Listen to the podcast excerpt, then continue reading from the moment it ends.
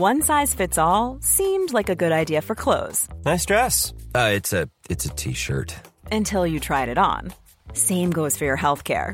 That's why United Healthcare offers a variety of flexible, budget friendly coverage for medical, vision, dental, and more. So, whether you're between jobs, coming off a parent's plan, or even missed open enrollment, you can find the plan that fits you best. Find out more about United Healthcare coverage at uh1.com. That's uh1.com. Heraldo Radio 98.5 FM, una estación de Heraldo Media Group, transmitiendo desde Avenida Insurgente Sur 1271, Torre Carrachi, con 100.000 watts de potencia radiada. El Heraldo Radio presenta Cámara de Origen, un nuevo espacio para enterarnos del trabajo de las legisladoras y legisladores en los Congresos de México.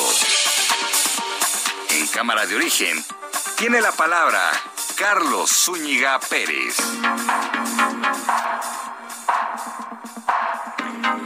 Buenas tardes, llegamos ya al 9, 9 de septiembre de 2021, es día jueves. Gracias por acompañarnos en esta nueva emisión de Cámara de Origen. Les saluda Carlos Zúñiga Pérez.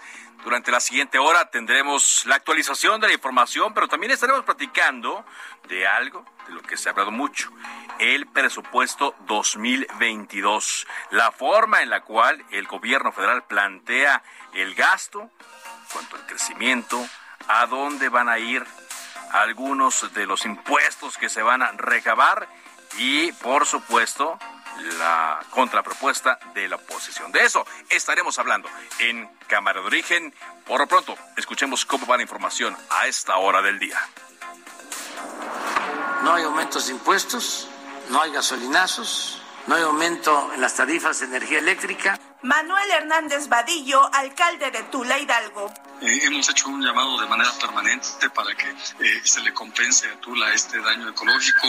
Eh, en días pasados se tenía disponible un recurso de, recubrir con concreto el río Tula. Lamentablemente no se pudo concretar la obra porque hubo manifestaciones de ambientalistas. Omar Fayad, gobernador de Hidalgo. Porque lo que se desbordó son aguas negras, ¿eh? No es un río de aguas dulces y cristalinas, no es un río bonito de agua salada, es el desfogue de las aguas negras. Somos el caño de la Ciudad de México y del Estado de México y este, en virtud de eso, pues el desbordamiento es mucho más peligroso. Me apoyen todos a proceder al desalojo de las zonas de riesgo para que no nos agarre desprevenidos y no ocurra la tragedia que ocurrió en el hospital del IMSS de aquí, de Tula. Zoe Robledo, director del IMSS. Desafortunadamente, ni el personal directivo del hospital, ni la jefatura de prestaciones médicas, ni la delegación del IMSS en Hidalgo fueron advertidos, ni oficial ni informalmente, del fenómeno y de su potencial. Laura Velázquez, coordinadora nacional de protección civil. No, a fuerza de ser sincera, nuestro trabajo de alertamiento es muy puntual. Lamentablemente lo que pasó en, este hospital es que se quedó incomunicado. No hubo manera de eh, asistirlos porque no pudieron comunicarnos.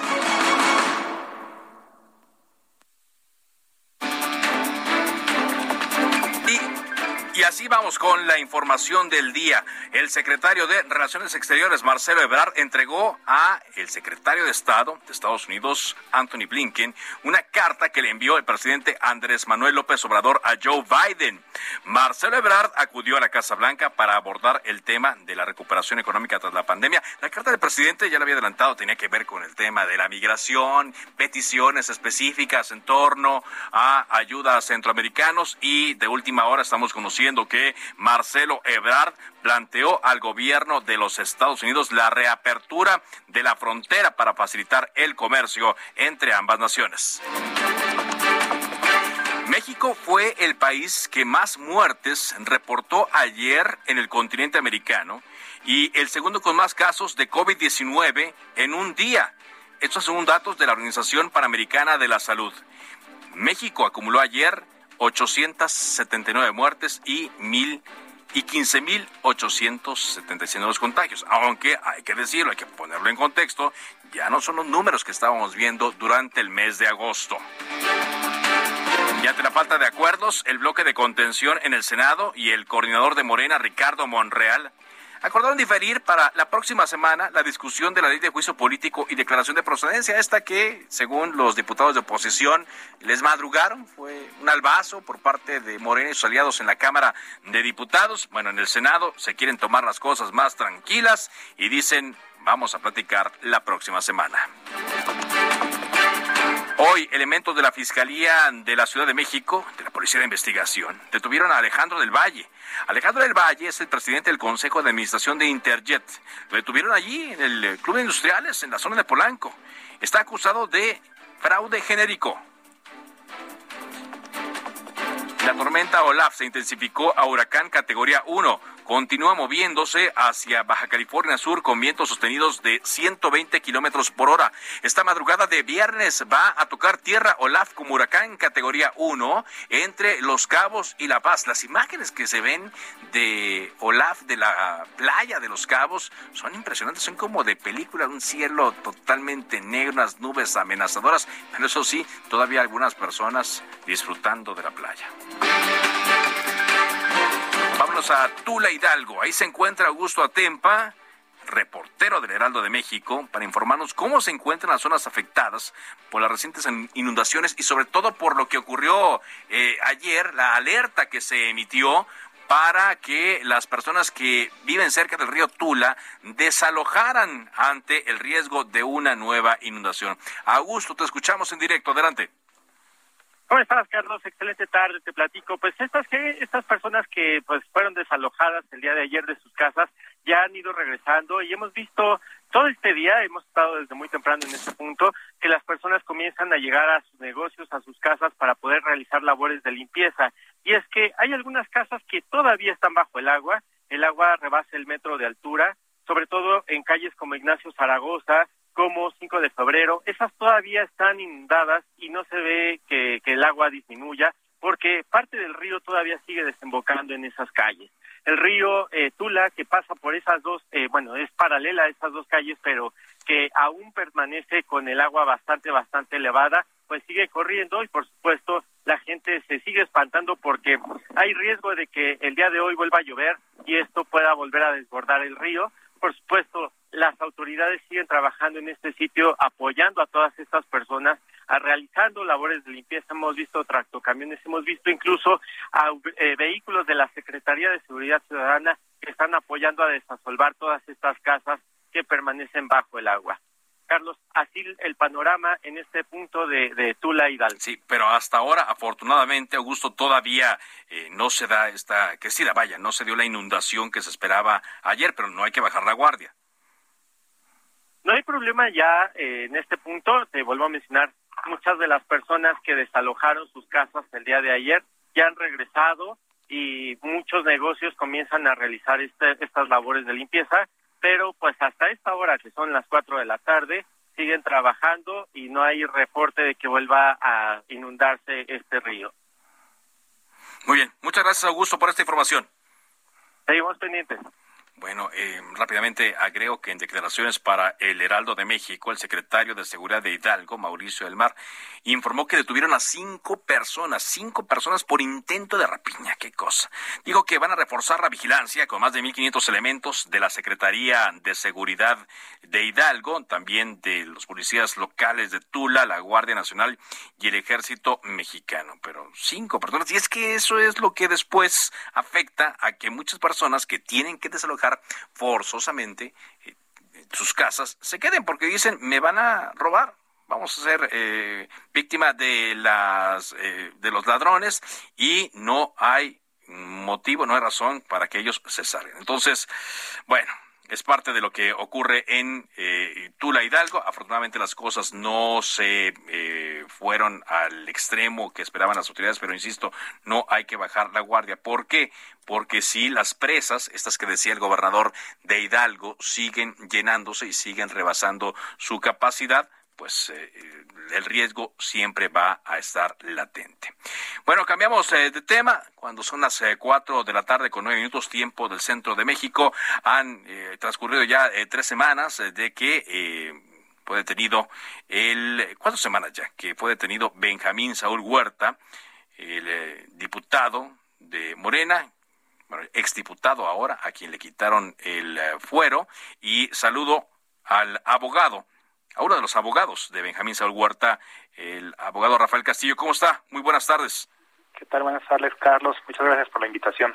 ¿Qué ha pasado, abogado, en estas eh, semanas, en estos días después de la detención? ¿Cómo ha avanzado el caso? Sí, hay que recordar que ahorita estamos en la investigación complementaria. Sí. Y se nos otorgaron tres meses. Entonces, hasta el momento ha transcurrido uno. Eh, de ese mes se han hecho diversas solicitudes al Ministerio Público para el acceso a los indicios, tanto tecnológicos, biológicos y principalmente los psicológicos, que es la prueba, vamos a decir, principal del Ministerio Público en las dos acusaciones que tiene el señor Saúl. Entonces, poco a poco el Ministerio Público ha dado pie a tener ese acceso, pero en ciertos indicios que van a ser los importantes, esperamos que sean negativos. Es decir, que nos rechacen esos indicios, esos accesos. ¿Por qué? Por nuestra experiencia. Regularmente en este tipo de asuntos de índole sexual, lo que es la cuestión psicológica, por lo general, la fiscalía, los, los psicólogos niegan el acceso a los test psicológicos y pues se tiene que acudir, acudir a un juez de control. Asimismo, pues como lo habíamos mencionado desde antes en la vinculación al proceso, se van a hacer las solicitudes de acceso a los datos conservados, es decir, a cuestiones de líneas telefónicas y de redes sociales que requieren un control judicial, una autorización de un juez para tener acceso a ellas. Porque en teoría eh, la comunicación se hizo, y es lo que ha, denunciado también la otra parte, a través de redes sociales, plataformas de redes sociales. Así es, entonces pues para tener ese acceso se requiere una autorización federal de un juez. Muy bien. ¿Está avanzando el caso en los términos en los que habían platicado? No, no quiero utilizar la palabra negociado, pero eh, en los que habían platicado ustedes y la Fiscalía de Justicia de la Ciudad de México? Pues prácticamente eh, hemos visto un avance lento pero así es nuestra justicia en México. Son muy lentos los procedimientos. Por ejemplo, solicitamos estos accesos casi inmediatamente después de la vinculación y apenas nos están dando respuestas. Por eso hago esa afirmación de que lo que va a ser la siguiente y dentro de dos semanas van a ser semanas o días muy intensas porque va a haber audiencias, vamos a decir, incidentales por estas negativas que seguramente va a haber por parte del Ministerio Público. Para que le quede claro a nuestro auditorio, ¿qué es una audiencia incidental? Audiencia incidental son aquellas que se generan con motivo, por ejemplo, de negativas de acceso a indicios, negativa de realización de actos de investigación, eh, autorizaciones judiciales, por ejemplo, esto que te comento de los datos conservados, de intervención de comunicaciones, de acceso a Facebook u otras redes sociales. A eso me refiero. son incidentales porque son diversas a las principales, que son inicial, como ya la que tuvimos, la intermedia, que es qué pruebas entran y qué pruebas no, y la audiencia de juicio. Muy bien. ¿Cuál es la situación actual de eh, su cliente Benjamín Saúl Huerta? ¿Dónde se encuentra? ¿Cómo está de, salud? ¿Cómo está viendo el, proceso? Sí, él ahorita está recluido ahí en el reclusorio norte, perdón, oriente, por dos carpetas de investigación y dos carpetas judiciales. Y pues él se encuentra bien de salud, está tranquilo, está en espera de las respuestas de la autoridad ministerial y judicial y pues eh, esperando a que continúe el procedimiento conforme a la ley. Muy bien. Pues le agradezco mucho, abogado, que nos haya tomado esta llamada. No, al contrario, Carlos, muchísimas gracias. Buenas tardes. Muchas gracias. Eh, buenas tardes. El abogado de Benjamín Saúl Huerta. Cuando son las 4 de la tarde con 13 minutos, le hemos eh, contado ya parte de lo que eh, se conoció ayer y hoy por la mañana en torno al proyecto de presupuesto que el gobierno federal entregó. Es un presupuesto de poco más de 7.08 billones de pesos, 8.6% mayor al aprobado para este año y con un incremento nos dicen del gasto en salud del 15.1%. Pero también llama la atención que el presidente Andrés Manuel López Obrador, a través del secretario de Hacienda, Rogelio Ramírez de la O, presenta un documento en donde se le da más a petróleos mexicanos, más a la Comisión Federal de Electricidad y reciben porcentaje de diferencia eh, considerable. La pensión para adultos mayores, decíamos, 70% más para la pensión de adultos mayores, 67.2% más para el tren Maya, 69.8% más para la Guardia Nacional y el proyecto del tren transísmico 174% más. Está con nosotros Ricardo Villarreal, diputado del Partido de Acción Nacional. Él estuvo en la Comisión de Hacienda en la legislatura pasada. Eh, ¿Qué le parece este presupuesto que se entregó este proyecto, diputado? ¿Qué tal? Muy buenas tardes. Buenas tardes. El auditorio. Pues mira, la verdad es que creo que es un presupuesto que no está tomando en cuenta la realidad que está viviendo nuestro país. México está sufriendo una crisis económica como todos sabemos, muy seria, derivado, sí, por supuesto, de la pandemia, pero también derivado de las malas políticas públicas de este gobierno desde su inicio. Tuvimos eh, la caída del PIB más fuerte que hemos tenido desde 1932, el año pasado. La recuperación económica este año ha sido muy lenta. Hay cerca de 10 millones de mexicanos que perdieron su empleo y pues tenemos hoy 10 millones más de pobres en este país que cuando arrancó el gobierno pasamos de 60 millones a 70 millones de mexicanas y mexicanos que viven en una condición de pobreza y creo que el presupuesto tendría que estar basado en dos cosas. Primero, en generar incentivos fiscales para la reactivación económica, en promover la inversión, en promover que pues los mexicanos que tuvieron que cerrar las puertas de sus negocios puedan reabrirlas y por otro lado en ejercer un gasto público en inversiones que generen por supuesto desarrollo, que generen más oportunidades de educación y de salud, pero que en el proceso generen los millones de empleos que México necesita. El presupuesto de egresos tiene que verse de esta manera, un presupuesto sí con base social, pero también con una base que se convierte en un motor de desarrollo en la economía de nuestro país. Y lo que estamos viendo es un presupuesto que privilegia específicamente los eh, los los apoyos sociales del presidente de la República, esos apoyos que no tienen reglas de operación, que no han sido transparentes, que no generan, por supuesto, empleos y que privilegia, por otro lado, los proyectos faraónicos del presidente de la República. Le vuelven a inyectar, pues, miles de millones de pesos a todos estos proyectos faraónicos, al tren Maya, al cual están eh, destinando cerca de 63 mil millones de pesos allá en la selva, en el sureste, en la selva mexicana. Otro tanto muy parecido que le están destinando a través de Pemex a la refinería de Dos Bocas, eh, le están destinando 10 mil millones al proyecto del transísmico, en fin, al aeropuerto de Santa Lucía, 17 mil millones de pesos. Entonces creo que son más que no le van a generar desarrollo al país, que por supuesto no le están generando empleo y que no son temas urgentes como los que tendrán que tomar en cuenta en un momento tan complicado de la economía de nuestro país. Y por otro lado dicen, bueno, a la parte sanitaria le estamos creciendo un 15%, eso es lo que anunciaron.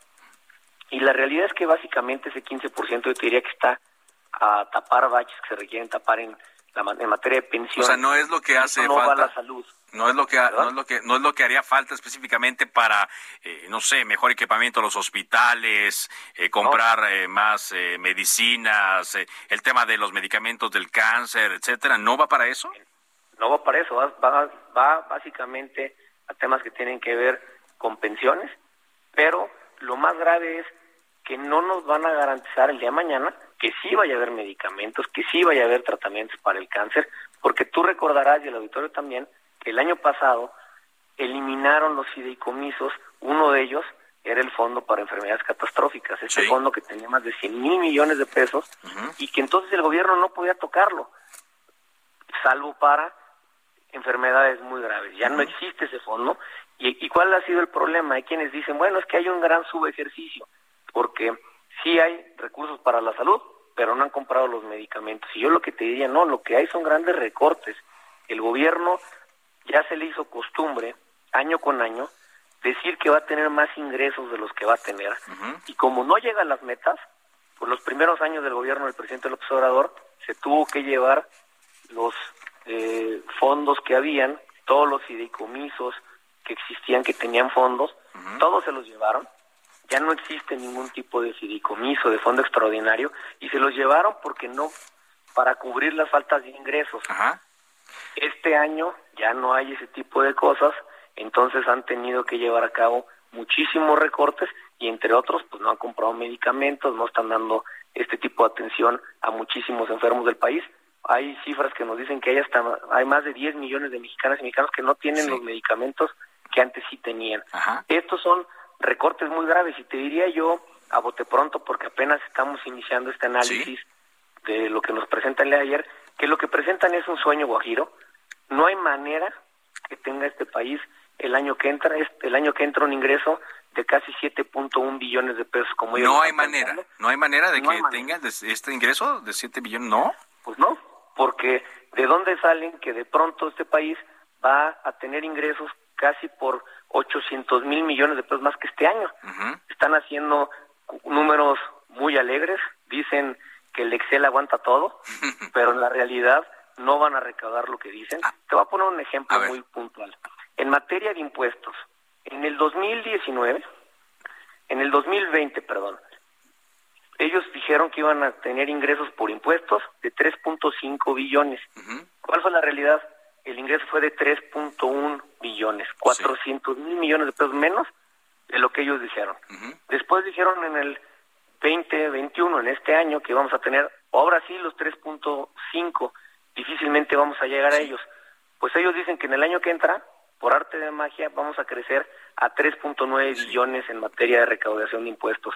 Entonces, no van a llegar mm. y cuando no lleguen, lo único que van a poder hacer es recortar gasto, hacer recortes porque no tienen los ingresos para poder pagar esos egresos y van a, desafortunadamente, y muy probablemente como este año, a recortar en temas tan delicados como la salud de las y los ¿Y, qué pueden hacer ustedes? Estoy platicando con Ricardo Villarreal, diputado del PAN, quien en la legislatura pasada estuvo en la Comisión de Hacienda. ¿Qué pueden hacer? Eh, sabemos que van a presentar un presupuesto alterno, que puede haber mayor discusión, que quizá no va a estar tan fácil como en la legislatura pasada, pero ¿realmente tienen margen de maniobra, diputado?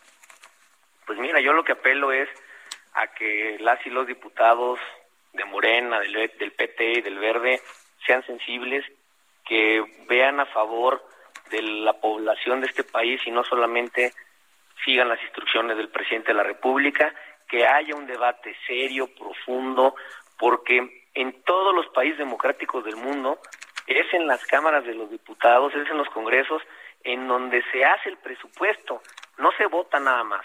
Lo que ha pasado en este país en los últimos años es que simplemente se ha votado lo que el presidente de la República ha instruido y en esto se han llevado entre las patas a muchísimos sectores de la población.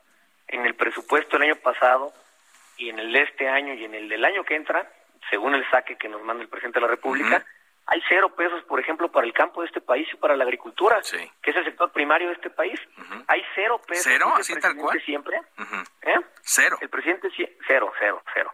Dice el presidente que él es el presidente de los pueblos originarios y de las comunidades indígenas. ¿Sabes cuánto dinero hay en el 2021 para infraestructura indígena, cero. ¿Sabes cuánto mandó para el 2022? Cero también. Y entonces, perdón, pero yo creo que si quisiéramos apoyar a nuestros pueblos indígenas, pues hay que mandarles presupuesto para que tengan en sus comunidades rurales agua, luz, drenaje, calles pavimentadas, espacios públicos, acceso a la salud, a la educación, en fin. Si no, pues entonces todo se queda en un gran discurso, pero no en la realidad. A mí me enseñaron que en política lo que no se ve reflejado en el presupuesto es mera demagogia y es mero populismo.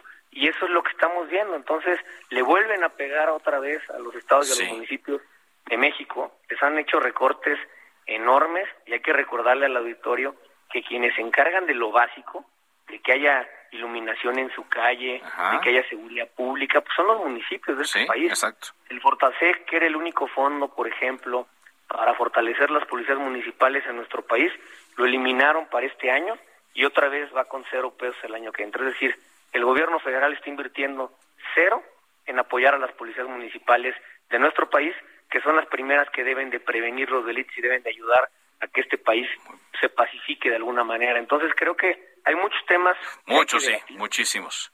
Y dinero hay, pero está en estas grandes obras faraónicas y en estos programas sociales que desafortunadamente no tienen reglas de operación, Muy bien. que no tienen un destino claro y que por supuesto no están generando un desarrollo económico y empleo. Pues diputado, conforme vayan trabajando, ¿le parece? Mantenemos la comunicación y conoceremos más en torno a la postura de ustedes y lo que se puede hacer. Muchas gracias. A ti, hasta luego. Gracias, Ricardo Villarreal, eh, diputado del Partido Acción Nacional, quien fue integrante de la Comisión de Hacienda. Hay mucha atención, ya en otras cosas le comento que hay mucha atención y atención por eh, el huracán Olaf, que pegará como categoría 1 en Baja California Sur. Más adelante le vamos a actualizar la información, pero como le decía al arranque de cámara de origen, hay unas imágenes eh, terribles, como de película, donde se ve unas nubes totalmente amenazadora sobre Baja California Sur. Vamos a ir a una pausa. Regresando, más noticias y más reacciones en torno al presupuesto. Y por cierto, hablaremos del Fonden. Volvemos.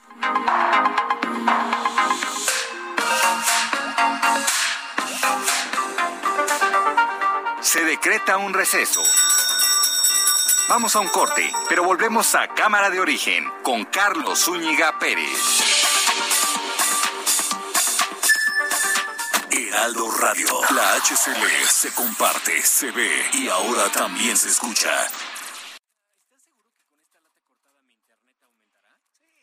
Heraldo Radio 98.5 FM, una estación de Heraldo Media Group, transmitiendo desde Avenida Insurgente Sur 1271, Torre Carrachi, con 100.000 watts de potencia radiada. Se reanuda la sesión. Volvemos a Cámara de Origen con Carlos Zúñiga Pérez.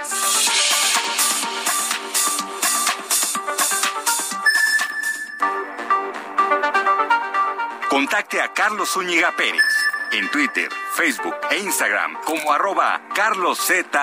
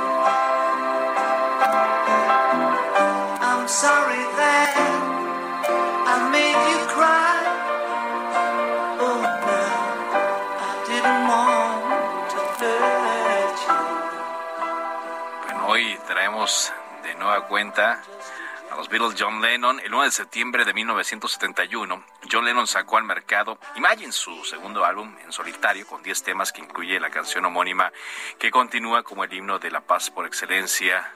Medio siglo después, lo hizo recluido en su estudio al suroeste de Londres. Ahí comenzó a dar forma a Imagine junto a Yoko Ono y a su productor Phil Spector.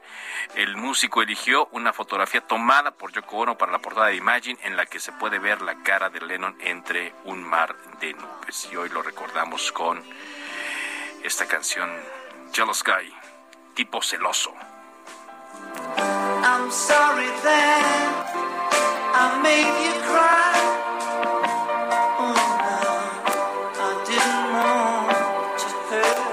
Bueno, queriéndolo relacionar o no con este título de canción. Hoy en la mañana un hombre mató a su expareja en el estacionamiento de un centro comercial de Coyoacán. ¿Qué ocurrió ahí, Gerardo Galicia? Te escuchamos. Tarde fue justo en el cruce que forma la avenida Canal de Miramontes y la avenida Escuela Naval Militar se ubica este centro comercial y según primeras versiones, este hombre, este sujeto, Carlos, que se cree era la pareja o expareja de la mujer, esperó a que su víctima llegara hasta el vehículo y luego le dispara por lo menos en dos ocasiones. Logra escapar y a pesar de que rápidamente llegó la ayuda para la mujer, lamentablemente pierde la vida en el lugar. Los elementos de la policía capitalina logran generar o logran crear ese llamado cerco virtual, lo van siguiendo al responsable a través de las cámaras del C5. Cuando llega a territorio del Estado de México, se le pide apoyo, en específico a la policía de Nezahualcóyotl, se le da seguimiento hasta la avenida López Mateos y la calle de Madrugada. Para mayor referencia, que es muy cerca del bordo de Sochaca, y al ver la presencia de elementos de la policía de Ciudad Nezahualcóyotl, este sujeto sencillamente se dispara en la cabeza, viajaba en un vehículo eh, de la marca Toyota en color vino, eh, llegaron rápidamente también algunas unidades de emergencia y de hecho con vida, aunque con un impacto en la cabeza muy grave, fue trasladado con vida a un hospital ya en territorio mexiquense y ya, por supuesto, eh, peritos de la Fiscalía General de Justicia de la Ciudad de México eh, retiraron el cuerpo de la víctima, una mujer de 48 años de edad, y sus familiares habían mencionado que ya este sujeto la había amenazado de muerte tiempo atrás. Vaya, vaya caso, y, que se repite, y se ha repetido mucho, sobre todo en este tiempo de la pandemia. Gracias, muchas gracias por este reporte.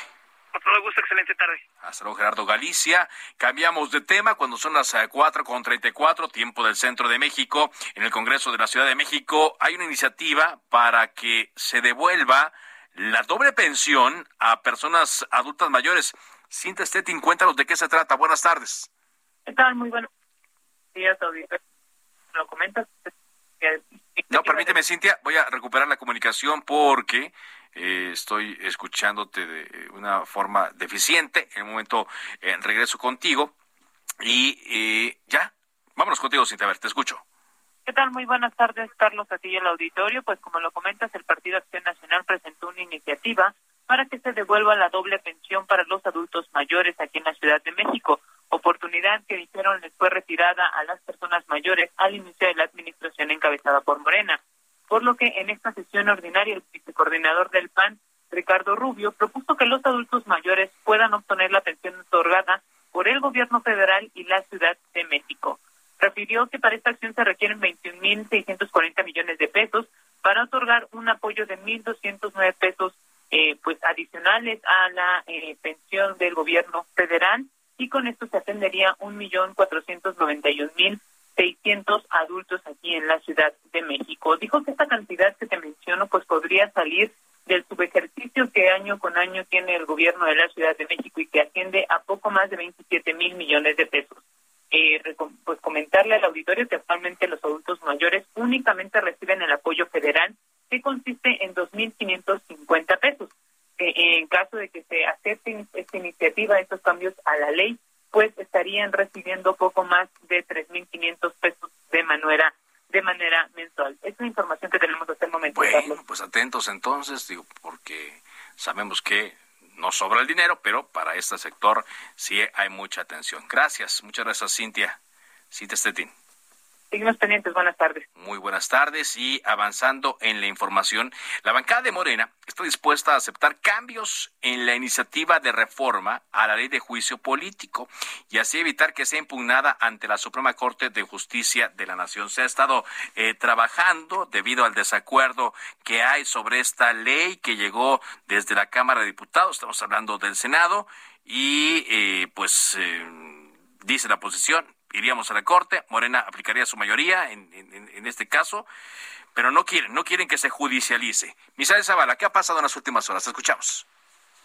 Buenas tardes. Eh, efectivamente, como bien lo comentas, la bancada de Morena aceptó ceder para modificar la iniciativa de reforma a la ley de juicio político con la finalidad de evitar una acción de inconstitucionalidad por parte de la oposición ante la Suprema Corte de Justicia de la Nación. El presidente de la Junta de Coordinación Política del Senado, Ricardo Monreal, afirmó que la minuta que envió la Cámara de Diputados tendrá cambios, modificaciones, por lo que volverá a San Lázaro con estas modificaciones. Pero ¿qué te parece, Carlos, si escuchamos a el líder eh, de Morena en el Senado, Ricardo Monreal? A ver. Sí, hay posibilidades de cambiar eh, la Aunque tuviera que regresar a la Cámara. Y devolver o regresar la minuta a la Cámara de Diputados con, las con los cambios que haga la Cámara Revisora. Carlos, esta negociación de la iniciativa de juicio político y declaración de procedencia va a tardar unos días más, pues el lunes Morena y la oposición volverán a sentarse a la mesa para discutir las modificaciones del dictamen y en el único punto que ahora atora esta iniciativa es el que impulsa Morena para quitar facultades a los congresos locales cuando el Congreso Federal defina una declaración de procedencia para retirar el foro a algún funcionario público y es que en este punto la oposición advierte que habrá venganzas políticas contra sus gobernadores. Hay que recordar el caso del gobernador de Tamaulipas, Javier García Cabeza de Vaca, que, bueno, pues San Lázaro y el Congreso Federal definieron retirarle el fuero para que sea pues ya investigado por parte de las autoridades federales. Sin embargo, en el Congreso de Tamaulipas fue frenada este retiro de, del, fuero al, gobernador y el tema quedó en esa instancia. Eh, lo que quiere Morena es que los congresos locales no tengan facultad en este sentido cuando eh, pues el, Congreso Federal defina ya un juicio eh, sobre un fuero, quitarle el fuero a algún gobernador o funcionario o servidor público eh, los congresos locales ya no tengan facultades para frenarlo ni detenerlo. Y en este sentido, el eh, senador Monreal aclaró que no hay ninguna intención o reglamentación en el cuerpo normativo que hasta ahora se discute que pueda ser un instrumento de venganza contra gobernadores o servidores públicos. Mientras tanto, pues el lunes volverán a sentarse a la mesa, Carlos, y se volverá a discutir ya este dictamen para que ese mismo día, el lunes, en una sesión después de que acuda Rogelio Ramírez de la O, secretario de Hacienda, a una comparecencia, discutan y suban el tema al Pleno del Senado. Sí, sí, sí. Mira, aquí lo que me llama la atención es que afortunadamente sí hay la posibilidad del diálogo. O sea, no como en la Cámara de Diputados, donde se generó esta iniciativa, fue la Cámara de origen de esta iniciativa, y que tienen problemados. Y vaya, se sentían los diputados de oposición arrollados por Morena y sus aliados. Y ahora, pues, eh, para no ir con prisa y ante la tensión que había por parte de senadores del bloque de contención, pues Ricardo Monreal y los de Morena dicen que eh, mejor tranquilos, van a seguir dialogando en estos días y hasta la próxima semana. Entonces saldría quizá, y es muy seguramente que se haga con cambios esta legislación. Muchas gracias, Misael. Gracias, Carlos. Buenas tardes. Buenas tardes. Y sí, hay que destacar eh, que, a diferencia de lo que ocurre en la Cámara de Diputados, en la Cámara de Senadores, Ricardo Monreal y los eh, senadores de Morena han optado por el diálogo, por la conciliación. Y para muestra lo que ocurrió con la ley secundaria de revocación de mandato, que salió prácticamente por unanimidad. ¿Por qué? Porque se escucharon a todos, porque hablaron, dialogaron y se logró algo mejor para el país. Caso contrario lo que ocurre en la Cámara de Diputados, donde parece que el coordinador de Morena, Ignacio Mier, pues no, no quiere dialogar y va eh, con la eh, aplanadora de sus aliados, que en este caso pues no son mayoría absoluta, pero al fin y al cabo son mayoría y por eso sacan cosas como esta, que incomodó a muchos. Vámonos a otras cosas. Regresamos a Tula Hidalgo con nuestra enviada especial Jessica Moguel desde la Colonia Centro. ¿Cómo andan las cosas a esta hora en, Tula? Jessica, te escuchamos. Muy buenas tardes. Así es, pues un poco complicado con el clima. Parece que va a llover y esas no son buenas noticias para los habitantes de aquí en Hidalgo, porque pues puede haber un incremento del caudal del río Salado derivado de pues todas las inundaciones que han habido en esta zona. Te platico que desde muy temprano nosotros hemos estado haciendo recorridos por distintas colonias de, de aquí, de Hidalgo. Empezamos por la colonia centro y desde muy tempranito, Carlos, empezamos a ver cómo se estaban las filas, las largas filas de personas, de comerciantes que perdieron absolutamente todo eh, durante las inundaciones de esta semana que sucedieron en esta entidad. Tuvimos la, la oportunidad de platicar con Denise Zúñiga, ella eh, tenía un consultorio dental y nos platicaba que pues las pérdidas no solo son materiales, sí, pero van más allá de eso. Vamos a escuchar cómo lo comenta. En ese momento mi mamá decía que sí íbamos, ¿no? A sacar, a recuperar algo porque es un consultorio dental y la inversión son grandes cantidades, ¿no? No nos dio tiempo y era lo que ahora pensamos. Si hubiéramos ido, a lo mejor sí llegábamos, pero nos hubiéramos quedado atrapados en el agua y a lo mejor la historia hoy sería diferente. Carlos, ha sido kilómetros y kilómetros en los que se extiende eh, la devastación, a pesar de que hay varias zonas de, Hidalgo en las que ya eh, el, agua, el nivel del agua disminuyó y las labores de desasolve por parte de los elementos del ejército mexicano, también de la policía capitalina de protección civil han estado continuamente durante todo el día. Pues eh, bueno, también hay que decirlo, hay algunas zonas donde todavía sigue anegada el agua. Platicábamos también con, con Denise acerca de lo que podría suceder con su con su consultorio dental. Ella nos comentaba que aún no había tenido respuesta, aunque eh, pues eh, su, su local ya no tiene agua como tal, pues están las pérdidas materiales. Escuchemos lo, lo que dijo al respecto Nos hubiera gustado que el día lunes evacuaran, así como ayer evacuaron y que dijeron que corríamos riesgo, lo hubieran hecho el día lunes. Tal vez no hubiéramos tenido tantas pérdidas, pero ya el daño ya está hecho y yo solamente espero que el gobierno municipal, estatal y federal nos ayude. Eh, Carlos, después de, de, estar en la colonia centro, nos eh, nos movimos hacia la colonia 16 de enero. Allí también, alrededor del mediodía, el agua seguía estancada, el nivel del agua alcanzaba más del metro, metro y medio de altura. Eh, no tuvimos la oportunidad de ver a, mucha gente, eh, nos decían que muchos habían desalojado esa zona, sin embargo, si había presencia de protección civil y de autoridades municipales. Ellos estaban haciendo un diagnóstico de la infraestructura, eh, nos platicaban que además de los resultados que los, los posibles daños que podrían tener estas edificaciones debido a las inundaciones, bueno, también se tendría que revisar por el sismo que tuvimos el pasado 7 de septiembre con una magnitud de 7.1.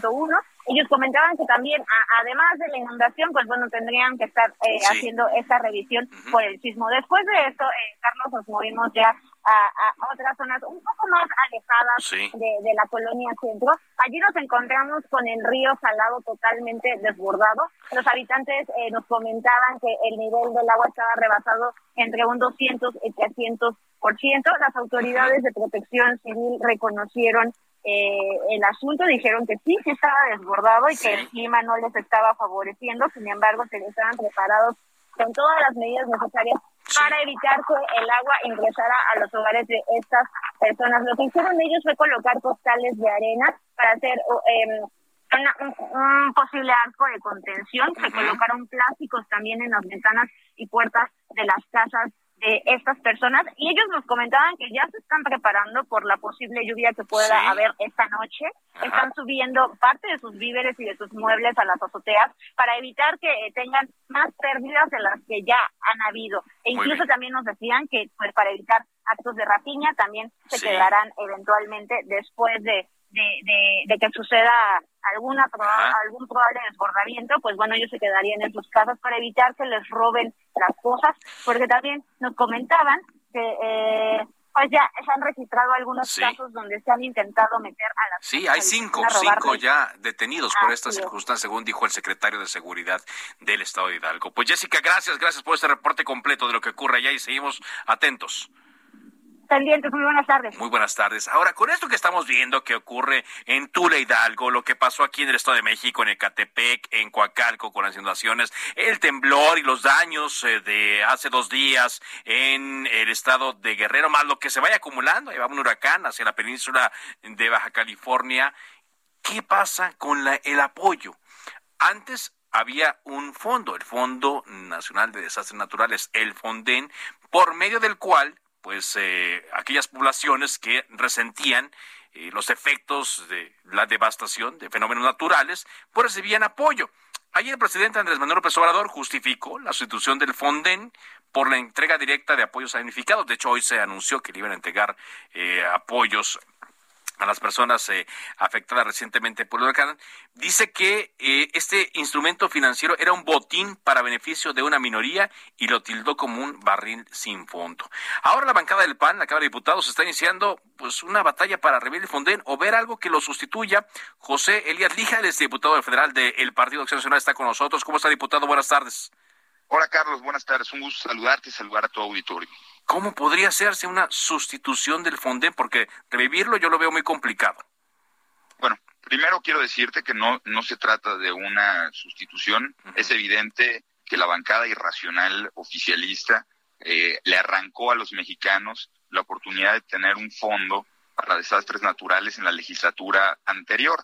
Y no solo eso, había un fondo con recursos que nadie sabe en dónde quedaron esos recursos lo han utilizado en cosas que nada tienen que ver con el dolor de las familias. Lo que nosotros proponemos, Carlos, es la creación de un nuevo fondo, un fondo con perspectiva social, el Fondo de Apoyo Social ante Desastres Naturales, un fondo que apoye directamente a las familias que están siendo afectadas. Soy yucateco, en Yucatán hemos vivido duro y tupido los huracanes y hemos sentido el dolor de nuestra gente y ha sido terrible enfrentar las inundaciones sin estos fondos que han permitido que nuestras comunidades se levanten ante el paso de estos desastres naturales. Y lo digo con claridad, puede tener razón el presidente en decir que se tiene que evitar la corrupción. El problema es que si dice que le que, era un barril sin fondo, el problema es que no le puso fondo al barril, explotó el barril, se adueñó del barril y lo está destinando a obras caprichosas. Nosotros no tenemos, al contrario, ningún inconveniente en que se combata la corrupción. En nuestra iniciativa se propone que se sancione a los funcionarios públicos que malversen esos recursos. Nada más, seamos claros. Hoy a quien le toca instrumentar la política pública es a este gobierno. Y a este gobierno le tocaría que esos fondos se apliquen bien. Me parece que es una declaración de incompetencia el decir que no es capaz de instrumentarlos sin poder eh, hacerlo sin corrupción. Nosotros creemos que nuestras familias merecen más y mejores respuestas ante los problemas que tenemos y por eso estamos proponiendo. ¿Y qué se requiere? ¿Qué, tipo de reforma se requiere para eh, instituir este fondo, diputado? Bueno, nosotros estamos eh, buscando reformar la ley de, Hacienda para que se cree el, fondo, la de responsabilidades de los servidores públicos, entre, entre otras como la de protección civil, es decir, es una reforma completa que busca la creación del fondo, que se instrumenten de manera adecuada los mecanismos legales para su creación, pero lo más importante, que se le, que se le destinen claramente recursos y que estos se transparenten, que existan recursos disponibles y que todos conozcamos los montos para que las familias cuenten con este apoyo. Nosotros proponemos que sea el punto cuatro por ciento del gasto del gobierno, el gasto que, que, utiliza. Sí, mira, eh, si lo comparamos del gasto neto, si lo comparamos, por ejemplo, contra cifras de, de 2020, es decir, el, el, el, el presupuesto de 2020, se estaría destinando alrededor de 3.600 millones de pesos al año a este fondo y que los excedentes que recibe el gobierno, que no tienen un destino cierto, también una parte vayan directo para este fin. Ahora, usted me dice, estoy platicando con el diputado Elias Lija, que este eh, fondo tendría una perspectiva social. ¿Cuál sería la diferencia ante lo que conocimos del fondo, la diferencia sustancial?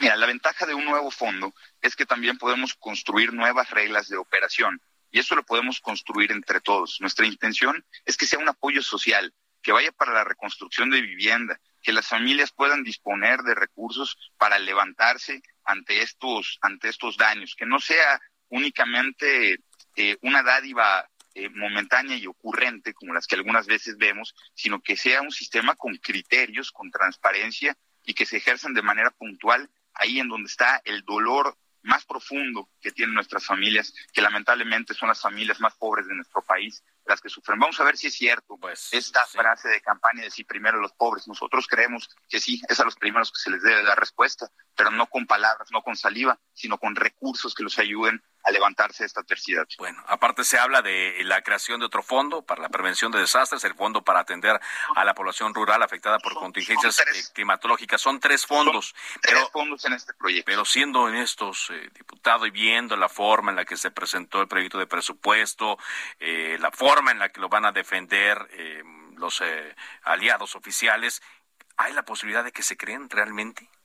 Bueno, nosotros creemos que en democracia siempre hay posibilidades de construir. Nosotros por eso estamos proponiendo y no nos vamos a cansar de, proponer.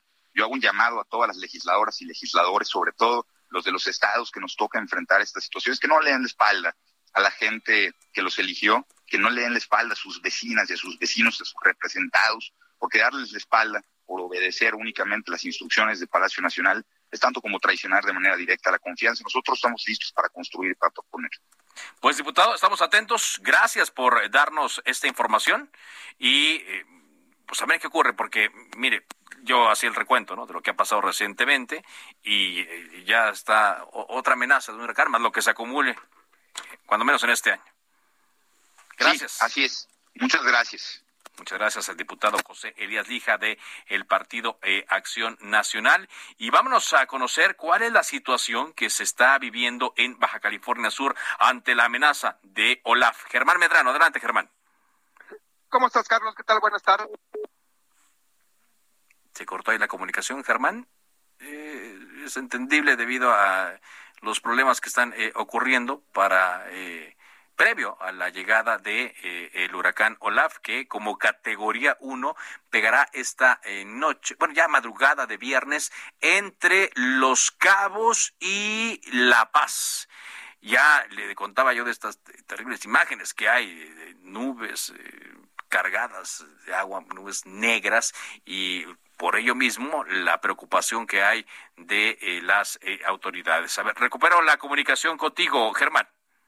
Sí, gracias. Te decía, Carlos, que aquí ya se están dejando sentir las primeras lluvias intensas en el sur de Baja California Sur. Ya ha habido cortes carreteros, ya están abiertos ocho albergues en el municipio de Los Cabos y se han retrasado hasta el momento algunas aerolíneas nacionales e internacionales. La operación de los aeropuertos sigue eh, normalmente, salvo estos retrasos que cada línea decide. También eh, te comento que el Consejo Estatal de Protección Civil acaba de sesionar y ordenó eh, que ya se eh, no haya clases el día de mañana viernes en, todos los niveles y también pues bueno las clases virtuales se van a suspender al igual que eh, pues los, los, trabajos de la iniciativa pública y privada Carlos. Pues atentos entonces mucha suerte y a cuidarse Germán Gracias, un abrazo. Muchas gracias por la información y aquí en Heraldo Radio y en todas las plataformas estaremos actualizando la información desde Baja California Sur. De esta forma, llegamos a la parte final de Cámara de Origen. Gracias por habernos acompañado. Les habló Carlos Zúñiga Pérez. Le invito a que siga en la programación de Heraldo Radio. Viene enseguida Javier Solórzano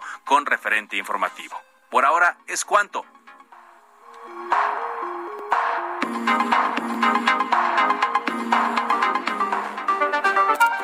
Se cita para el próximo programa.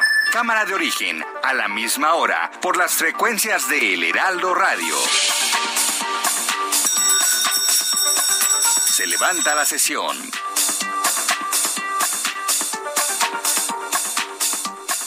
Heraldo Radio, la H que sí suena y ahora también se escucha. Ever catch yourself eating the same flavorless dinner three days in a row? Dreaming of something better? Well, HelloFresh is your guilt-free dream come true, baby. It's me, Kiki Palmer. Let's wake up those taste buds with hot, juicy pecan-crusted chicken or garlic butter shrimp scampi. Mm. Hello Fresh. Stop dreaming of all the delicious possibilities and dig in at HelloFresh.com. Let's get this dinner party started.